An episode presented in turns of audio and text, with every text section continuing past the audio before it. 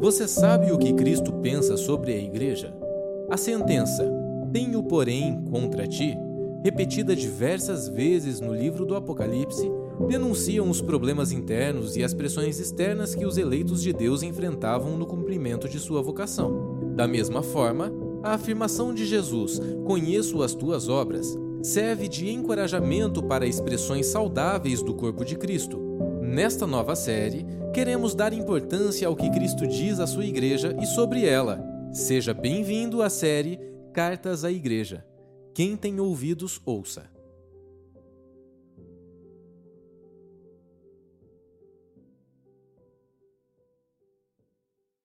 Vamos abrir as Escrituras em Apocalipse capítulo 2. Hoje nós estamos, então, como dito pelo pastor Fabiano Krenk, na quarta mensagem da série Cartas à Igreja.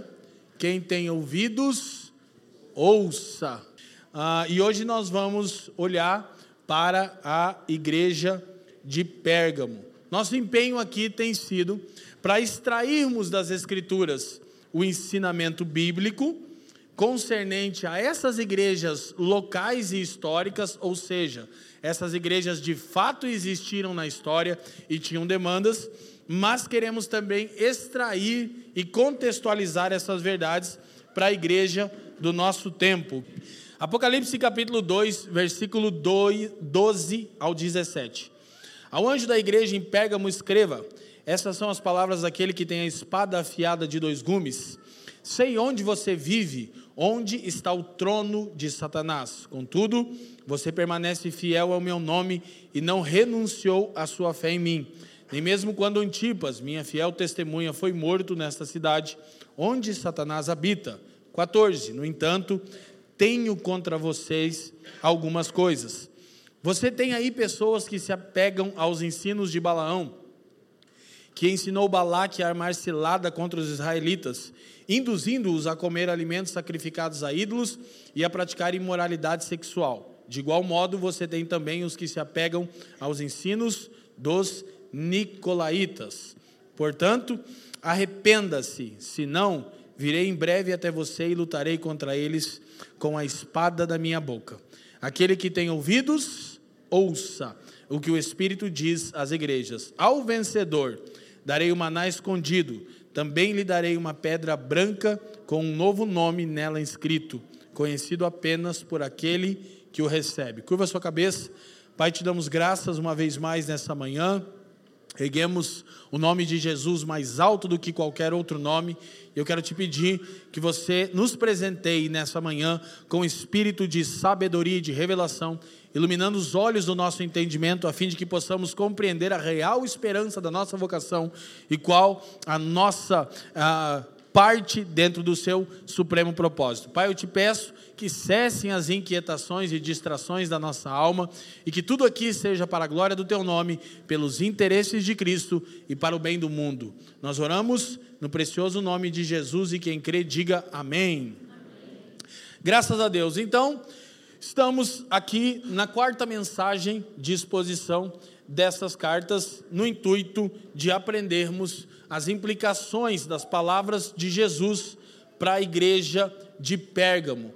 Nós afirmamos que uma das razões pelas quais decidimos a série Cartas à Igreja é porque queremos conhecer o coração pastoral de Cristo para o seu povo em tempos de crise ok? Assim como essas igrejas da Ásia Menor no primeiro século, nós, enquanto corpo de Cristo, vivemos tempos de crise.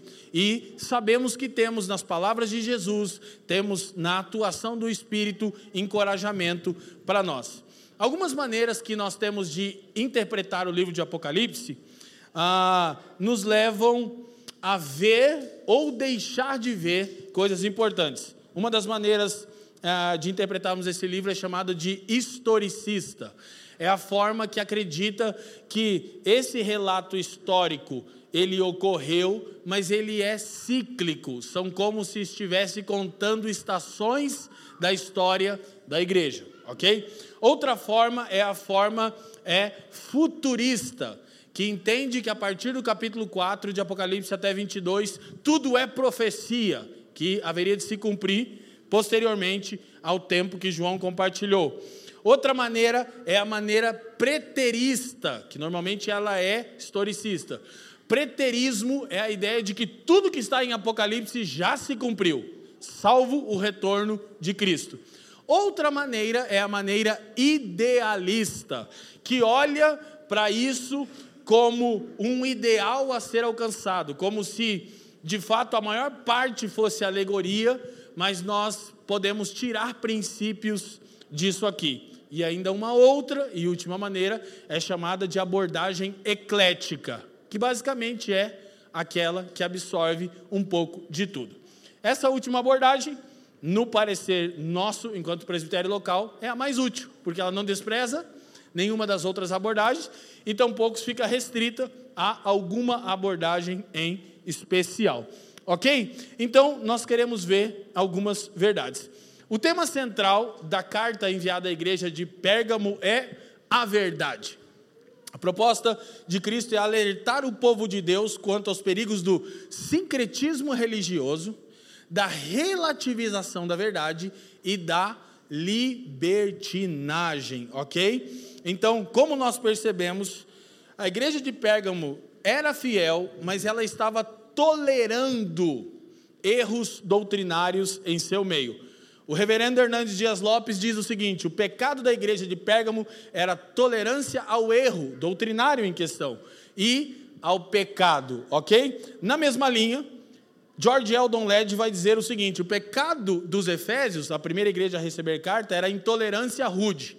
Os Efésios se opuseram tanto contra o ensino dos falsos apóstolos que eles se tornaram rudes.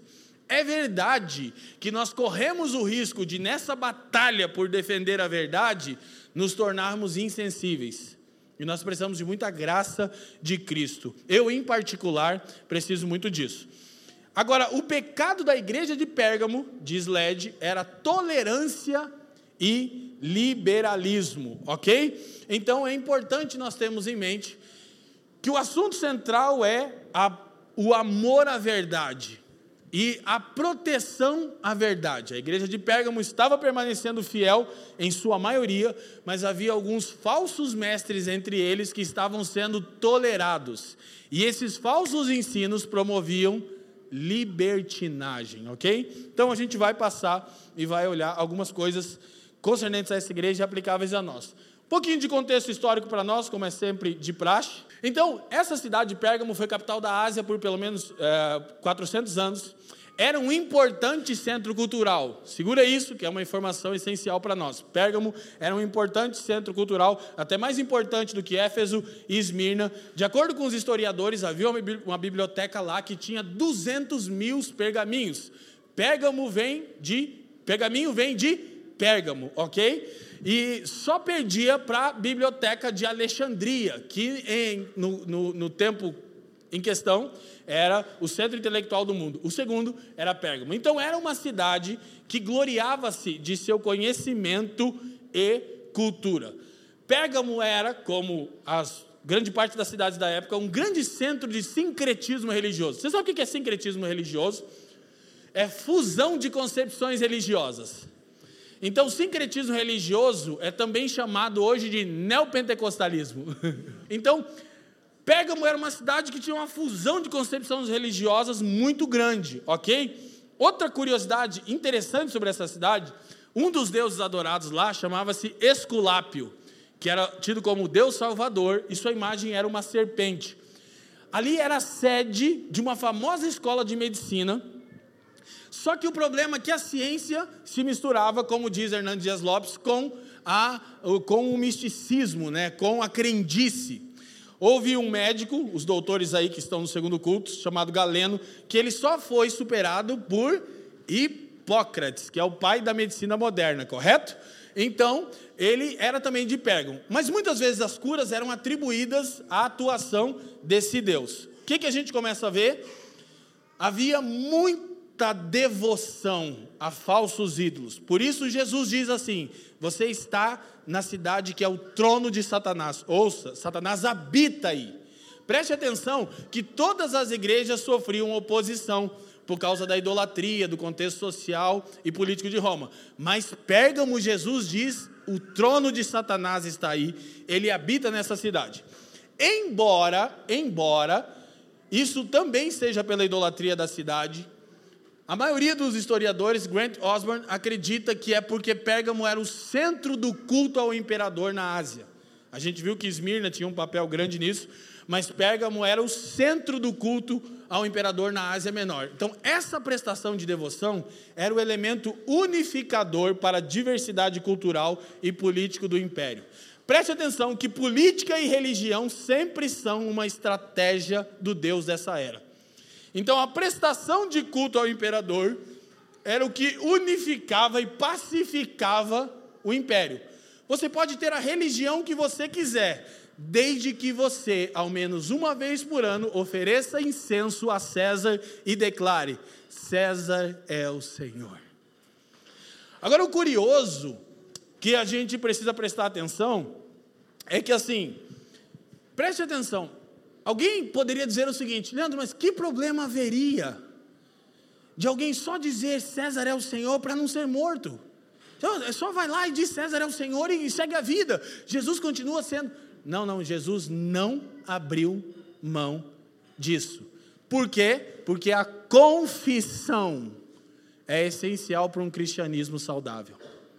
Então, confessar de maneira equivocada produz uma prática equivocada.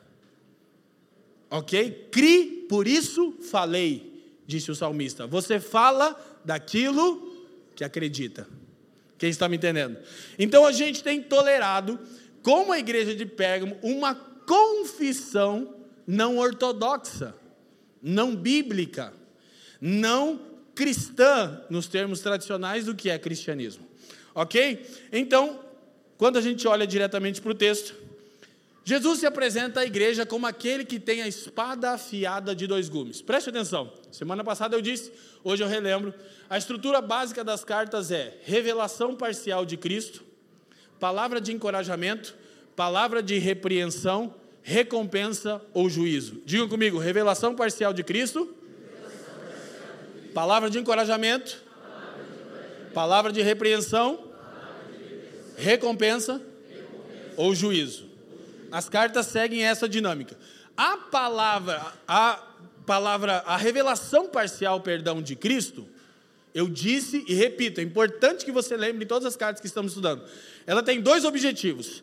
No capítulo 1, João vê Cristo glorificado, seus olhos como chama de fogo, seus cabelos brancos como a lã, seus pés como latão reluzente, e ele descreve todo o Cristo. Quando ele, quando ele começa a endereçar as cartas, para cada carta Cristo se apresenta de uma maneira parcial. Duas razões. Primeira, a revelação parcial de Cristo é a provisão para a necessidade da igreja em questão. Quem lembra que falamos isso semana passada? O problema de Pérgamo é que eles estavam abrindo mão da verdade. Qual é a solução? A espada afiada de dois gumes, que é a palavra de Deus. Hebreus 4:12 nos diz isso, OK? Então, essa é a primeira razão, provisão para a necessidade da igreja local. Segunda razão pela qual Cristo dá uma revelação parcial de si mesmo para cada igreja, nenhuma igreja local tem tudo de Cristo. Nós dependemos uns dos outros. A revelação de Cristo é dada ao seu corpo, a igreja católica, não a que você pensou. A universal também não é essa. Amém? Glória a Deus. Então, agora uma coisa importante é nós compreendermos as imagens. Agora, por que é importante entendermos que João usa uma linguagem de imagens? Richard Balkman vai dizer o seguinte: Apocalipse tem a capacidade de criar um mundo simbólico no qual o seu público pudesse entrar e, dessa forma, ter sua percepção de mundo transformada. Presta atenção. É um erro tentar interpretar Apocalipse como se Apocalipse fosse uma descrição somente das coisas que iriam acontecer e cada símbolo tivesse que ser interpretado no futuro, porque aí João não estaria comunicando nada ao povo que recebe o Apocalipse. Ontem eu vi um pastor, um irmão respeitado, já um ancião, respeitado mesmo, de fato, dizendo que 666 é www. Eu disse, ah, Jesus. Doideira, doideira. Doideira. Então, o que, a gente está fazendo? Presta bastante atenção. João está criando um mundo simbólico para que os cristãos possam ter uma percepção renovada do mundo atual. Só que esse mundo simbólico tem que dialogar com o que eles estão vendo. Não pode ser apenas para os cristãos do, do ano 2000. Não faria nenhum sentido para eles. Então, eu já vi, talvez você já tenha visto, quando fala lá é, dos gafanhotos e tal, que são os helicópteros. Que, com, tem, tem, você acha isso na internet, estou te falando. Que, que as pessoas eram picadas na cauda lá, pela cauda, os escorpiões, aí um cara mostra o helicóptero como é que é, na guerra do Vietnã. Doideira, o bagulho é louco. O bagulho é louco. Tá na, o 666 está no chapéu do Papa. Já viu essa? Gente, o Papa é pop. Esse Papa é muito querido, né? Deixa o Papa em paz lá. Então, olha o seguinte: João está querendo contrastar a visão de mundo atual com a maneira que os céus veem o mundo. Para que possamos compreender a importância disso, diz Balkman, precisamos lembrar que os leitores de Apocalipse eram constantemente confrontados com imagens poderosas da visão de mundo romana, arquitetura cívica, religiosa, iconografia, estátuas, rituais, festivais. Como que Roma mantinha o seu domínio por meio de propaganda? Faz sentido? Faz sentido? Você sabe por quê? Olha, escuta, vai doer já de cara. Você sabe por quê? Sempre o presidente atual se reelege? Só agora que não? Porque ele tem a máquina pública para fazer propaganda dele. Quem está me entendendo?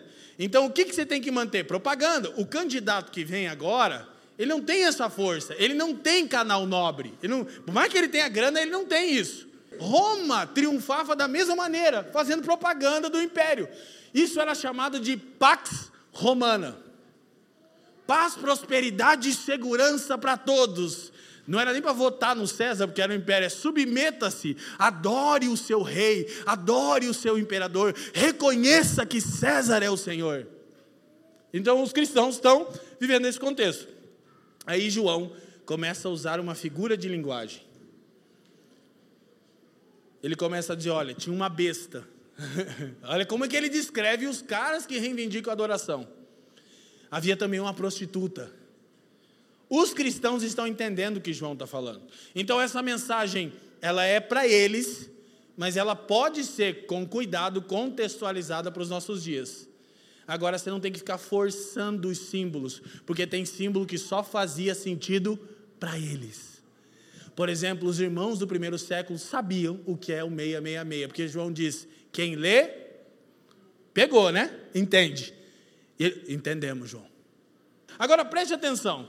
Assim, já que Roma fazia propaganda do seu poder por intermédio de festivais, rituais, da propaganda eleitoral gratuita, né? todo mundo era obrigado a assistir aquela coisa, em cada cidade romana que chegava, o livro de Apocalipse apresenta um conjunto de contra-imagens proféticas que imprimem em seus, leitores uma visão diferente do mundo. Ou seja, como ele se parece quando é visto do céu. João descreve a condição do império e, e a condição das igrejas, no capítulo 2 e 3. E no capítulo 4 ele começa a fazer uma descrição a partir da visão do trono de Deus. Quando parecia que a igreja estava sucumbindo, ele disse: Então eu vi uma porta aberta nos céus, e uma voz me disse: Sobe aqui, e eu te mostrarei as coisas que vão acontecer. E a primeira coisa que João vê é um alto e sublime trono estável. Primeira mensagem de Deus para João: César não é Senhor. Os 24 anciãos era uma terminologia política.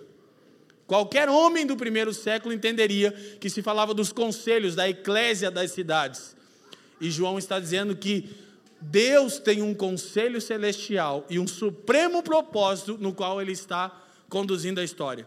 E aí ele vai descrever que vários fatos vão ocorrer. Alguns historiadores, inclusive, quando diz que a besta foi ferida de morte e ressuscitou e depois foi adorada, Aí o que, que a gente pensa?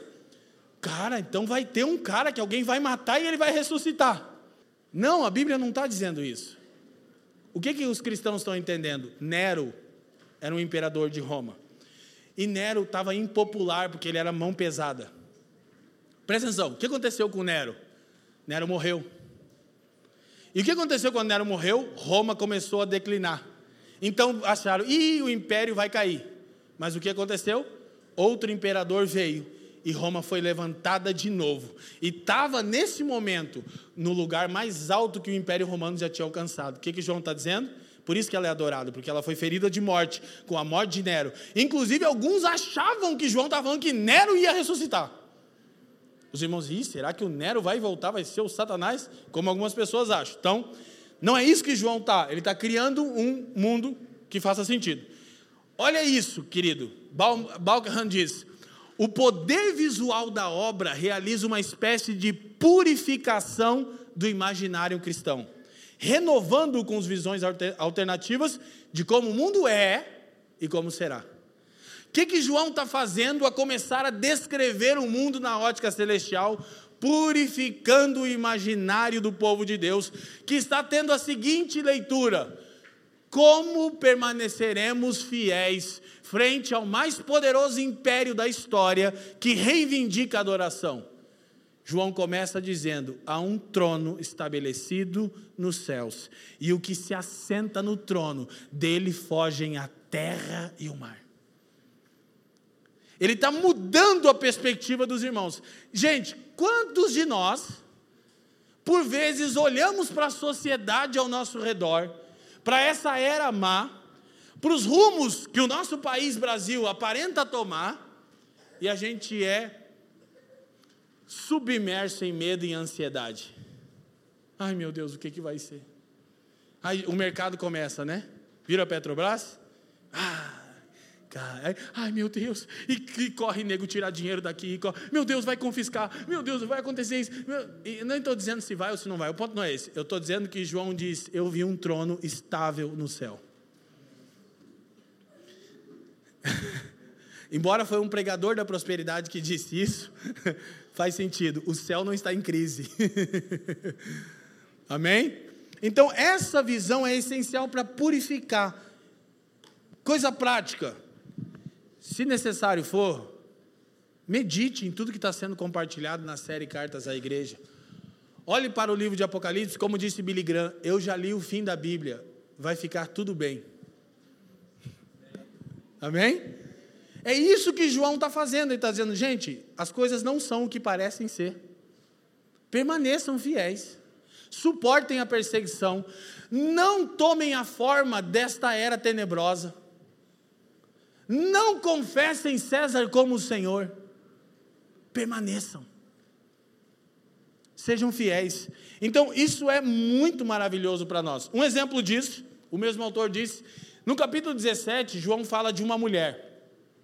À primeira vista, ela parece a deusa Roma em toda a sua glória, uma personificação deslumbrante da civilização romana, como a gente viu semana passada. Roma era adorada em vários templos. Agora presta atenção.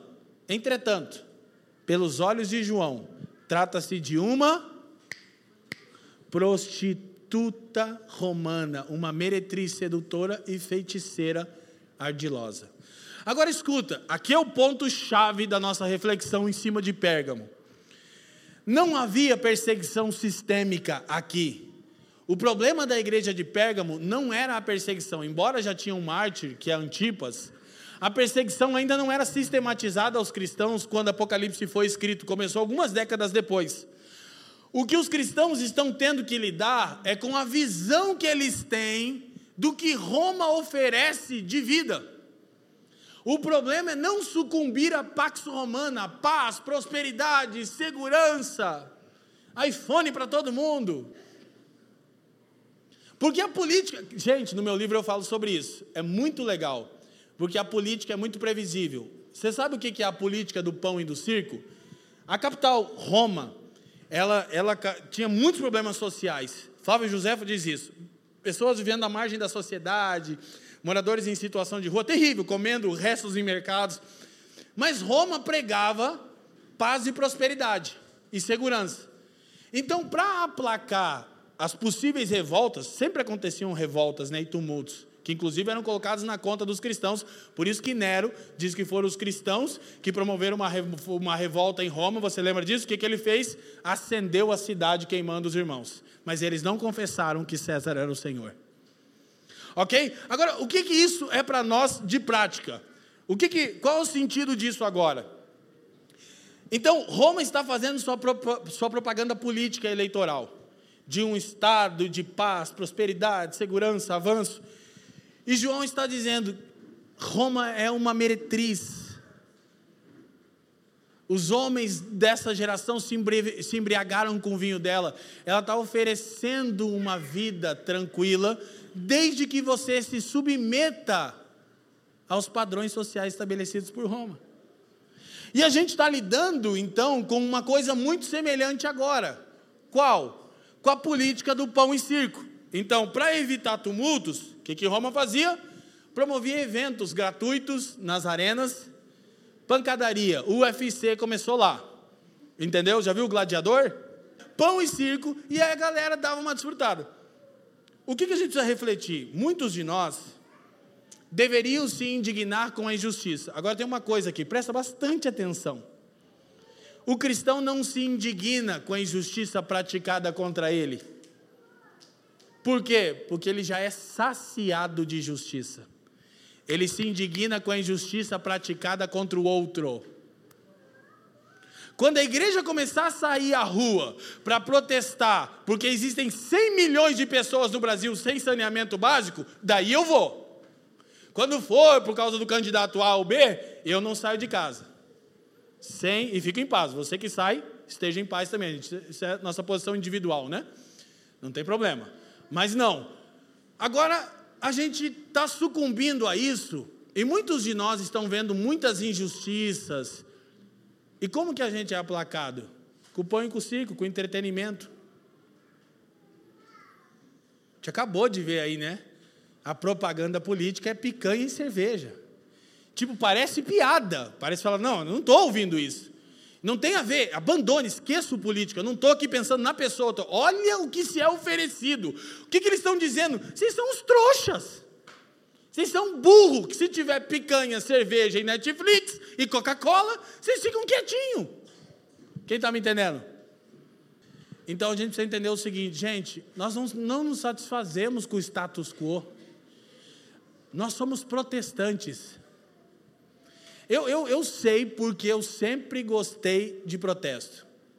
Depois eu descobri né, o, o, socialismo do Racionais, aí me desanimou, eu nem sabia o que era socialismo quando eu via Racionais. Mas eu descobri porque eu gostava de hardcore, JP. Eu via hardcore, raiz, aquela coisa do contra, entendeu? Porque eu era eleito. é, e cristão está sempre se opondo à injustiça contra o outro. Para mim está de boa, estou em paz.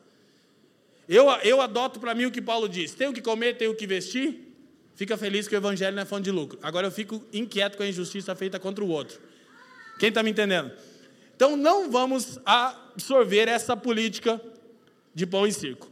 Dessa forma, os leitores de João são capazes de perceber um pouco do verdadeiro caráter de Roma sua corrupção moral por trás das ilusões atraentes que encontravam constantemente em suas cidades. Então, recapitulando onde é que a gente veio até aqui. Roma fazia propaganda política de um estilo de vida de paz, prosperidade e segurança. Eu sempre tenho dito aqui que os Estados Unidos da América é a nação que mais mostra isso ao mundo o American Dream. Eu não inventei isso. O americano médio sonha uma coisa: dólar, casa própria, férias, carro legal na garagem, paz e segurança. E esse, o American Dream, inclusive, em todos os livros que estudam cosmovisão, Nenhum fala disso. Se um dia eu escrever um livro sobre cosmovisão, que eu não tenho capacidade para isso, eu vou acrescentar o, Cosmo, o American Dream como uma visão de mundo atual. Que é o sonho assim, cara, se satisfaça em comer bem, morar bem. E aí a gente vai se satisfazendo com isso. De maneira que, só quando isso é colocado em xeque que a gente vira pessoas engajadas na política. É, nunca apareceu. Agora minha paz, segurança e prosperidade está em, tá em xeque? Não, então vamos para a rua. Espera aí. Mas há tantas injustiças. Nós, como os cristãos, não deveríamos estar fazendo isso há muito tempo? Quem está me entendendo? Mas vamos, ó, você misericordioso, está em tempo ainda. Amém? Eu estou esperando aí que esse, esse governo que vai entrar vai ser uma ocasião, uma oportunidade maravilhosa para a igreja dar um testemunho de que ela é apartidária. Amém? Glória a Deus. Não vai dar tudo certo. Agora, voltando ao símbolo em si, tudo isso foi para explicar a linguagem de símbolos. Vou dizer de novo: para quê? Para criar um mundo que os cristãos pudessem entrar e perceber as denúncias proféticas contra o sistema romano, mostrar a glória, a soberania e supremo propósito de Deus e purificar o imaginário dos irmãos. Então, vou te falar uma coisa, de verdade, presta atenção, como pastor dessa casa aqui. Tem gente aqui muito ansiosa com o quadro político do Brasil. O meu conselho para você é: leia mais a Bíblia. Purifique sua imaginação com aquilo que a Escritura diz que é. Porque tudo que João vai descrever como realidade no céu se tornará realidade na terra. Seja feita a tua vontade, assim na terra como é. Se você fala, Leandro, eu estou muito ansioso, então leia Apocalipse.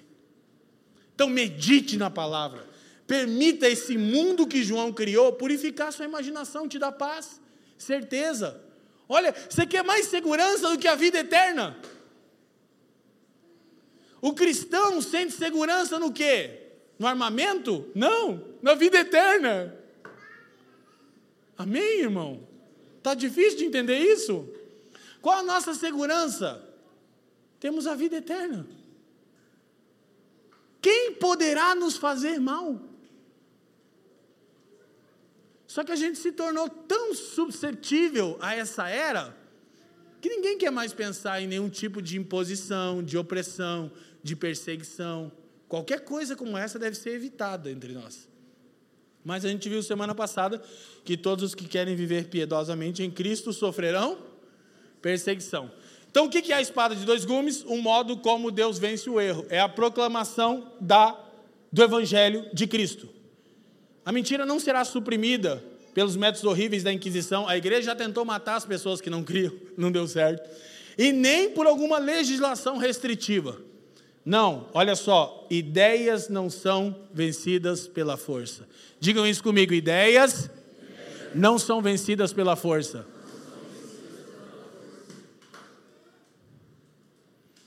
Somente a verdade pode derrotar o erro. Quem está me entendendo, erga a mão e diga sim. sim. Gente, como Cristo se apresenta a uma igreja, presta atenção, num contexto social de pressão política, de pressão cultural, onde o império reivindica adoração, onde a sociedade pressiona para que os cristãos suavizem os mandamentos impopulares de Jesus, nós pregamos e vivemos o Evangelho que é a contracultura, que é a antítese. Ideias não são vencidas pela força. Ideias são vencidas com a verdade do Evangelho, que é o poder de Deus. O Evangelho não tem poder, o Evangelho é o poder de Deus. Leandro, eu estou preocupado com o Brasil, pregue o Evangelho. Leandro, eu estou muito preocupado com a economia, pregue o Evangelho. Leandro, estou muito preocupada com as crianças. Pregue o Evangelho. Aleluia. E aí, a parte só isso? Não, a partir disso a gente atua. Mas sem jamais perder de vista que Jesus é aquele que tem a espada afiada de dois gumes. A sua palavra é mais penetrante do que a mais afiada espada. Que coisa gloriosa, irmão. É assim que Jesus se apresenta a uma igreja que está lidando. Agora ele vai dizer que se eles não tratassem com o problema da tolerância, olha só, a função da espada mudaria. A mensagem da verdade se tornará a mensagem do juízo. A espada para penetrar a consciência se tornará a espada para destruir a alma. Gente, vou te falar o seguinte: é muito curioso que Jesus disse: olha, vocês estão num contexto onde vocês estão tolerando ensinos equivocados. Eu sou aquele que tem a espada de dois gumes. A palavra da verdade. Arrependa-te, porque senão eu virei e vou lutar com vocês com a espada afiada da minha boca. Ou seja, a mensagem endereçada para salvá-los irá destruí-los. Diga comigo, o evangelho, ou me salva, ou me condena. Sabe qual é o problema de estar numa igreja bíblica que prega o evangelho? Ou você está sendo salvo, ou toda semana condenado. E naquele dia o Senhor dirá: Você ouviu a mensagem. Então, muitas vezes, a gente não lida com o problema do erro doutrinário, a gente tolera. Olha só, preste atenção. Lógico que a gente não vai favorecer não vamos suavizar, não vamos tratar de maneira leviana filosofias humanistas como ideologia de gênero. Não vamos ser pró-aborto, lógico, mas querido, presta atenção. O primeiro trabalho que a gente tem é interno. O problema da igreja de Pérgamo não era externo, era interno. Jesus disse: Eu tenho contra você que você tem entre vocês pessoas que ensinam heresia. Mas sabe qual é a minha crise? Com todo esse movimento político que rolou na igreja? É por que, que todos os pastores e igrejas que se engajaram não fazem isso contra o evangelho da prosperidade, contra o coaching, contra os pastores celebridades. Hã? Aí, não, aí tá tudo bem. Aí, ai, Leandro, não julgue contra os pastores que têm a igreja como sua empresa, né? Eu edificarei a minha empresa. A cada um ano tem um sabático nos Estados Unidos para desestressar do ministério, na custa dos irmãos. Desculpa, como disse Spurgeon, o falso profeta é o juízo de Deus para o falso crente. Aí todo mundo que é celebridade no Brasil encerra a carreira onde? no American Dream. Passou a vida inteira dizendo que você não amar esse século, mas eu quero terminar a vida nos Estados Unidos. ah. Há pessoas enviadas para lá? Ah, a maioria não é. Quem está me entendendo? Aí vamos lutar pelo Brasil, lá de Orlando. pra cima de mim? Ah, conta outra, velho. Com três, quatro, quatro carros importados na garagem? Como que as pessoas conseguem tolerar? Aí eu quero que os irmãos entendam. Graças a Deus, Salomão, fui eu que peguei Pérgamo que não é minha opinião. Jesus está dizendo: ó, você tem sido fiel, ok, mas você está tolerando um falso ensino. Então, meu problema não é a ideologia do gênero, é a hipergraça. Meu problema são os pastores celebridades. Meu problema é a diluição do evangelho no púlpito. Meu problema é os cultos que visam a experiência do indivíduo. Esse é o meu problema com a igreja dos nossos dias. Quem está me entendendo? Esse deveria ser o nosso problema. Vamos tratar de ser uma igreja fiel, aí vamos pensar na sociedade. De novo, não vamos corroborar com esses humanismos que ofendem a Deus. Eu não estou dizendo que isso é normal. Eu estou dizendo que a gente, ai, a ideologia de gênero. E aí eu digo, e a teologia da prosperidade? Te incomoda? Ai, o aborto. E os pastores que vendem igrejas, casam com a secretária e estão nos congressos sobre família. Tá tudo bem, ninguém, todo mundo sabe, ninguém nunca vai falar isso. Os falsos mestres, agora escute, Escute, você, crente sentimentalista, vai dizer: quem você pensa que é? Eu sou só um irmão que quer ser fiel, que adotou o que Paulo disse: quem ensine outro evangelho, maldito seja. É só o que a Escritura diz, não é minha opinião. Aleluia. Glória a Deus.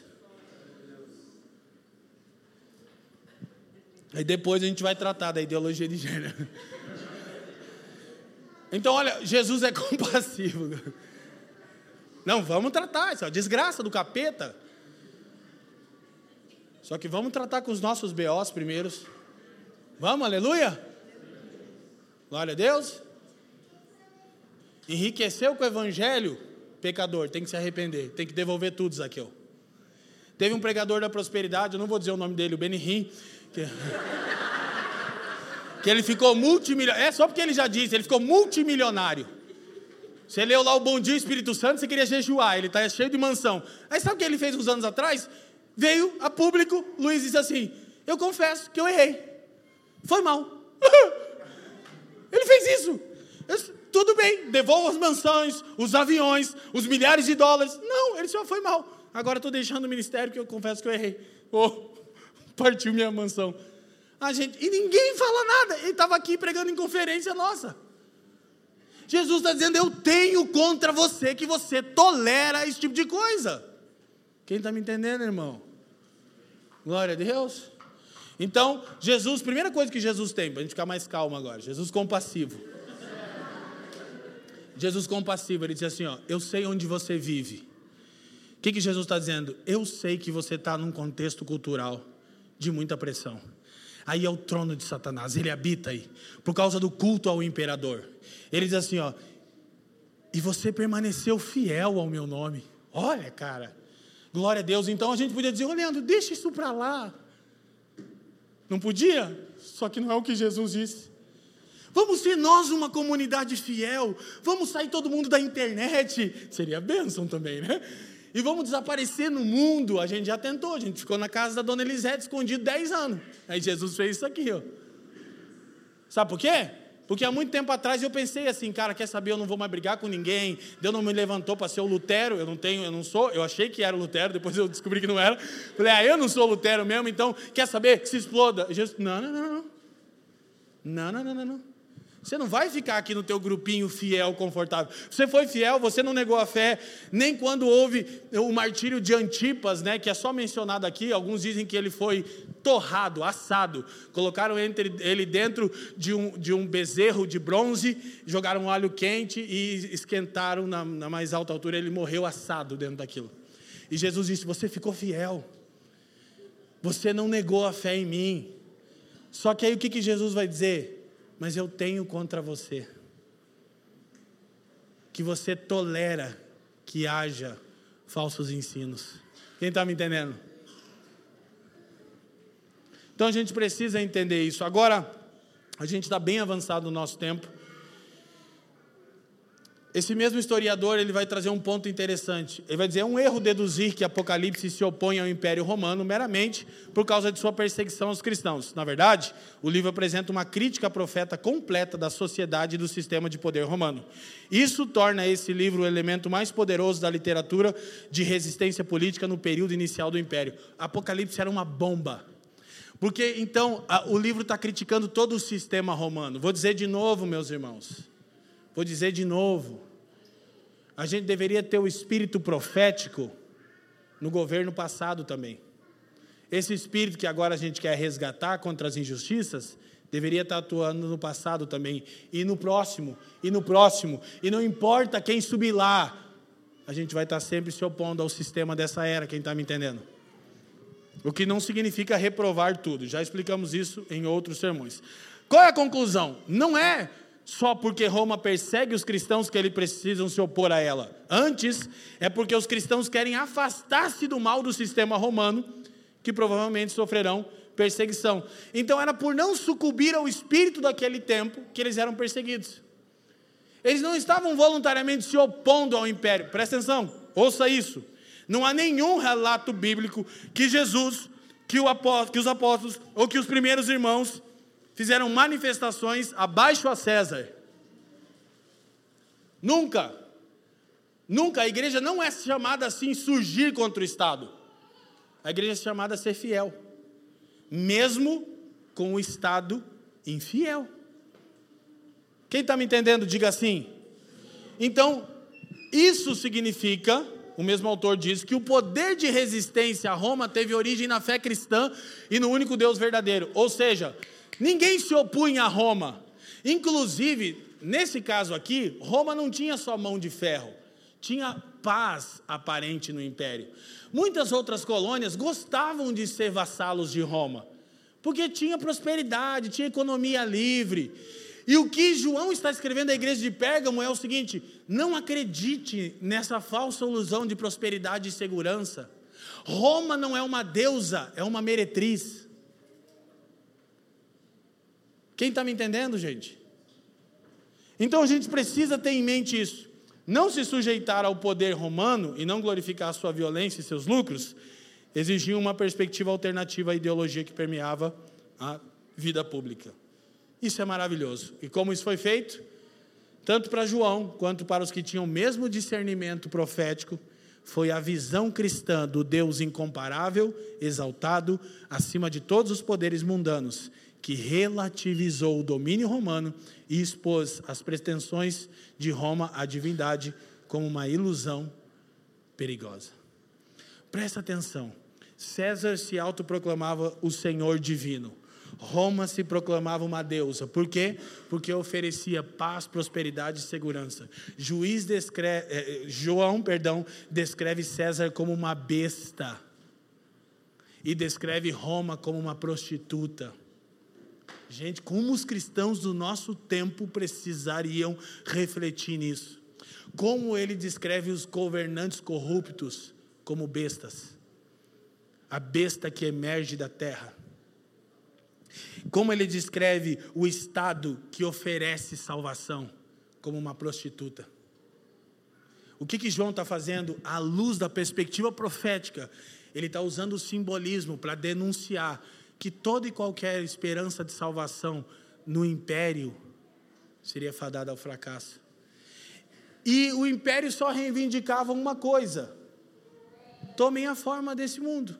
E era isso que os nicolaítas faziam, ok? Então, John Stott diz: Cristo está ciente de que seu povo está cercado por uma sociedade não cristã, exposto por todos os lados à pressão dos padrões, padrões e valores do mundo ok? Eles guardaram a seguinte coisa: fé na pessoa e na obra de Cristo. Permanecer fiel ao nome é uma clareza doutrinária sobre quem Cristo é. O nome fala da integridade de uma pessoa. E fé nele fala da clareza doutrinária da obra de Jesus. Amém? Essencial para nós. Então, aqui a gente chega no finalmente. Jesus diz: No entanto, eu tenho contra você que você tem aí pessoas que se apegam aos ensinos de Balão. Aí ele diz: que ensinou Balaque a armar ciladas contra os israelitas, induzindo-os a comer alimentos sacrificados a ídolos e a praticar imoralidade sexual. De igual modo, você tem também os que se apegam aos ensinos dos nicolaítas. Então, os nicolaítas eram um grupo, há muita divergência sobre quem é, se é oriundo daquele diácono, diácono de Atos 6, Nicolau ou não, mas eles estavam tomando uma prática de ensino que João compara com Balaão os, os, judeus iriam lembrar. O que aconteceu com Balaão? Balaão foi um profeta que foi pago para profetizar, aleluia. Eu vou pregar na tua igreja, mas tem um cachê. Ah, tá cheio de Balaão por aí, né? Visava lucro. Aí ele foi amaldiçoar Israel, e quando ele falou, Israel é top. Israel é uma benção. Eu não consigo amaldiçoar esse povo. Aí o, o Balaque falou para ele, cara, mas eu te paguei para amaldiçoar. Ele falou, cara, não tem como amaldiçoar o povo de Deus. O povo de Deus é glorioso. Mas tem uma coisa que você pode fazer. Qual? Ao invés de você enviar um exército, Balaque, envia umas mocinhas moabitas. Porque aí eles vão, promover, eles vão cometer imoralidade sexual e vão prestar culto aos deuses de outras nações, e o Deus deles, o único que pode pará-los, irá se irar com eles. Olha o que o falso profeta reconhece: que só tem um que pode parar a igreja, quem?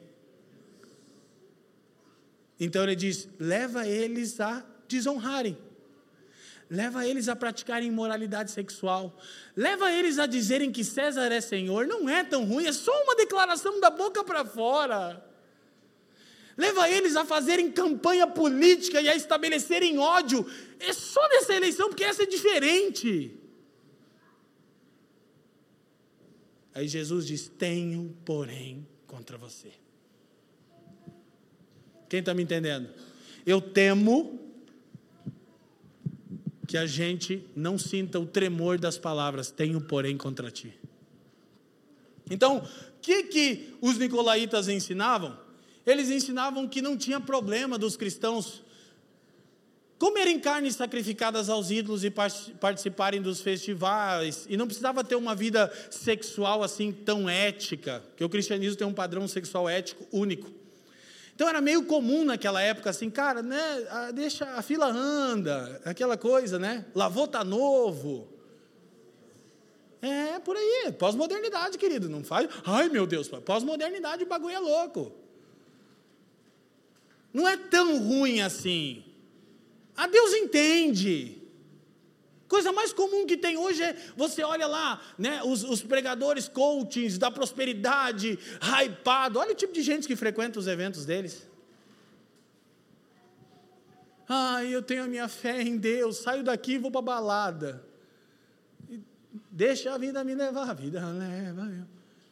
E aí eles estavam dizendo, não, não é tão ruim assim. Jesus disse, olha, gente. Agora eles estavam usando o argumento, nem vou ler todo esse textão aqui, tira a fotinha se você quiser mas depois você ouve de novo a mensagem, é que Paulo já tinha tratado do problema, porque os cristãos lá em Corinto não sabiam se a carne que estava no mercado tinha sido oferecida a ídolo.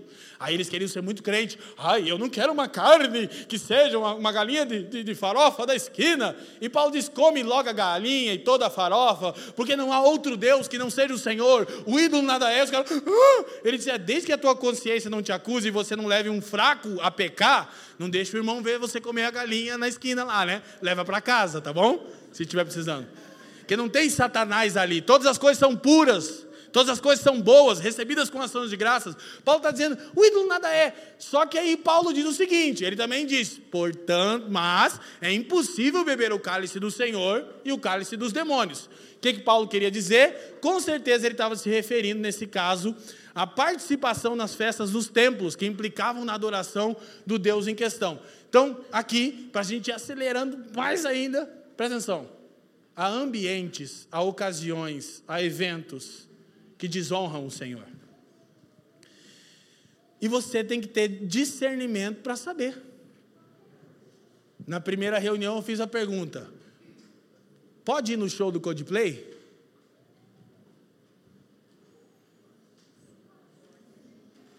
Cada um que responda à luz da sua consciência. Olha para mim. Eu posso. Quanto a você, eu não posso responder. É você que tem que responder. Entendeu? Porque não é. Agora, nesse caso, nesse caso, Paulo está dizendo: se a gente senta na mesa do Senhor, o cálice do Senhor, para comer, porque a ceia, o partir do pão é uma festa ágape, uma festa de amor, não dá para sentar também na mesa dos demônios. Onde aquele tipo de arte, de festival, induz a promiscuidade. Você tem que olhar cada coisa no seu devido lugar. Teve uma cantora é, gospel, aí, né, que vocês sabem, que ela está querendo ser contextualizada. E ela abandonou a Cristo há muito tempo. É triste, triste. Sabe por quê? Porque foi alguns cristãos hypados que empurraram ela para lá para dominar áreas de influência. Ela pensou: oh, eu sempre tive na televisão muito tempo, é uma artista, ela precisa talvez atuar naquele lugar. Só que por falta de discipulado, Aí na cabeça dela, ela está, mas o que, que tem? Eu sou cristã, estou só fazendo arte, eu quero influenciar. Não, querida, você corrompeu por completo os valores do Evangelho. Quem está me entendendo?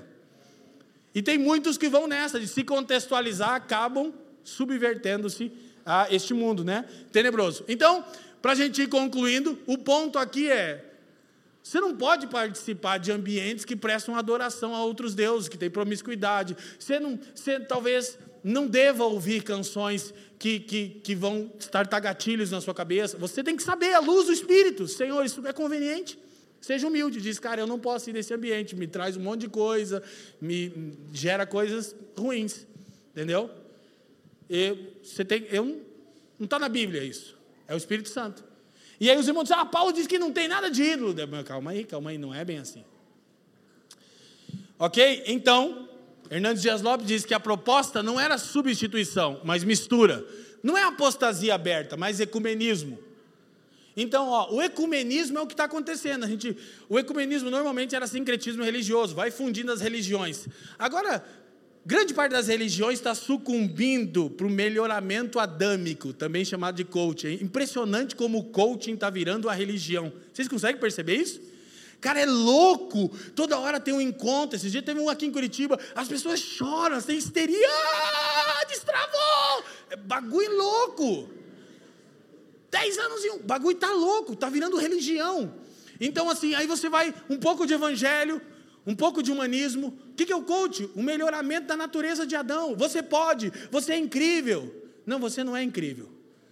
Você é pecador, depravado, carente da graça de Deus. Ah, mas eu criei. Então você é um pecador depravado, redimido. Aleluia! Glória a Deus. É, a frase do pastor Fabiano Craig. Por que pessoas boas sofrem? Porque não há pessoas boas. Porque todos pecados e separados foram da glória de Deus. Quem está me entendendo? Vamos lá. O que, que se aproximaria na atualidade do ensino dos nicolaítas? A hipergraça, o falso ensino que leva cristãos imaturos à libertinagem. Então é muito louco, presta atenção. Agora eu vou denunciar uma coisa. A hipergraça é aquela ideia de não dar nada, tá de boa, pode ir ali, pode fazer isso, pode fazer aquilo. E aí você vai vendo que aquela pessoa não tem estatura para aquilo. Ela vai sucumbindo, vai pecando, ela não sabe fazer o crivo de todas as coisas. Então, assim, agora escute, é essencial a gente lembrar de uma coisa. Qualquer pastor aí que quer ser hypado não vai concordar com isso, mas ele traz o coaching para o púlpito. A hipergraça não, o coaching sim. Quem está me entendendo? A hipergraça, a hipergraça não. A, a PNL, sim. Programação neurolinguística. Fazer a pessoa dizer o que você quer que ela diga. Também chamado de manipulação. Quem está me entendendo? Técnica de mercado no púlpito. Então, gente, ó, vamos lembrar disso. Nós somos uma comunidade que temos a liberdade em Cristo. Mas nós tememos a Deus, amém? Vamos relembrar isso aqui junto? Liberdade cristã é viver como devemos e não como queremos. Isso é liberdade cristã. E os nicolaítas estavam levando os irmãos, né, ao pecado. Então o que que Jesus diz? Portanto, arrependa-se, senão virei em breve lutarei contra eles com a espada da minha boca. Olha uma coisa que fica clara, embora o juízo Jesus disse: lutarei contra eles, contra os nicolaítas. Fosse apenas deflagrado sobre os imorais e idólatras, toda a igreja seria envergonhada com a disciplina por sua tolerância ao erro. Então, do que, que a gente está tratando aqui? A gente não está tratando só de sermos fiéis. A gente está tratando de sermos fiéis e não tolerarmos os desvios doutrinários. Ah, mas poxa, tal pessoa ficou chateada. Deus abençoe, que pena. Ficou chateada porque a gente foi fiel? De novo, vou dizer para vocês, eu tenho um cuidado especial em não me tornar. Engraçado, né? A carta que eu mais amo do Novo Testamento é Efésios. Eu tenho uma tendência a ser como os Efésios. Luto tanto contra o falso que eu tenho a tendência a ser rude. Mas sabe o que, que me salva disso? Essa comunidade. Porque eu sou firme no púlpito, mas saí daqui tranquilo. Eu sou tolerante. Por que eu sou tolerante com você? Porque eu conheço as minhas limitações. Entendeu? Eu aprendi isso com o Senhor, né? Agora a gente precisa ter uma firmeza doutrinária. Então, Jesus disse: Aquele que tem ouvidos, ouça o que o Espírito diz. Ao vencedor darei do maná escondido. Também lhe darei uma pedra branca com um novo nome nela escrito, conhecido apenas por aquele que o recebe. A gente vai concluir aqui, preste atenção os cristãos estavam sendo convidados a comer comidas sacrificadas ao ídolo. O problema era o alimento? Não, o ídolo nada é. O problema era a assimilação cultural. Por que, que os cristãos estavam sendo convidados? Para não serem vistos como bregas. Ah, cara, pô, você precisa ser mais light. Opa, quando vier com esse papo, diz nada de light aqui. Que é negócio de caloria mesmo. Então, gente, olha só. Jesus está dizendo: quem vencer, o que, é vencer? Não é ir lá e, e se opor e, e, se insurgir e tal. Há ocasiões, talvez deveríamos pensar, enfim, mas é se manter fiel. Aí ele diz assim: ó, vai comer do maná escondido. Sabe o que Jesus está dizendo? Eu tenho outro tipo de comida para aqueles que são fiéis. Ô, oh, cara, o pão vivo que desceu do céu, meu irmão. Aí ele diz assim, ó, e uma pedra branca com um novo nome Há duas interpretações possíveis. A primeira, pedra branca, significava absolvição de alguém. Isso provavelmente tem a ver. Mas a segunda, sabe para que, que se usavam pedras brancas em Pérgamo? Quando um atleta ganhava um prêmio, ele recebia uma pedrinha branca com o nome dele. Sabe o que isso era? O aval para entrar nesses festivais. Ele não pagava. Tinha o primeiro lugar, etc. Coisa e tal. Sabe o que Jesus está dizendo? Eu vou dar acesso ao maior festival de toda a história. Ouçam, as bodas do Cordeiro. Vocês querem festa que o bagulho vai ficar louco? Vocês querem ver o que, que vai ser a festa de arromba? As bodas do Cordeiro, o encontro de Jesus com o seu povo, cara. Meu Deus, que coisa gloriosa. Ele está dizendo: sejam fiéis, não sucumbam ao espírito do tempo, não suavizem a verdade. Não declarem que César é o Senhor. Não lutem pelo nome de César. Não tolerem o falso ensino. Não, não, não acreditem na pax romana. Olhem as coisas da perspectiva do céu. Vou relembrar vocês. Capítulo 3 acaba. A sétima igreja. Capítulo 4 João diz: Então eu ouvi uma voz que me dizia: Sobe para cá. E uma pequena porta no céu aberta. Então eu fui levado àquele lugar. E ele diz o seguinte: ele começa a descrever. Eu vi um trono. Sabe o que João está dizendo? Os irmãos estão entendendo. Ele está dizendo: embora Roma pareça, escute, indestrutível, e César pareça alto e exaltado, a um trono estável de uma eternidade a outra. E a uma nova cidadania aguardando aquele que vencer. Cara, que esperança para viver numa sociedade maluca. Seja fiel, não coma a comida dos ídolos, coma o maná dos céus. Não procure ser aceito na sociedade secularizada procure ganhar a pedrinha branca para entrar na maior festa de todos os rolês que já rolaram na história. Quem está me entendendo? Cristãos que são fiéis a essa verdade. Esse é o chamado de Jesus, a igreja de Pérgamo e a nós, nesse dia que nos encontramos. Amém, meus irmãos?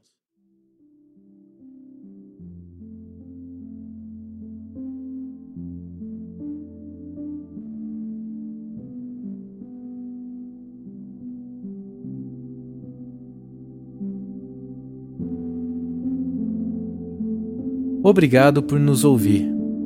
A Família dos que Creem é uma igreja local em Curitiba comprometida com o Evangelho e a vida em comunidade. Para nos conhecer melhor e manter contato, acesse famíliadosquecreem.com.br.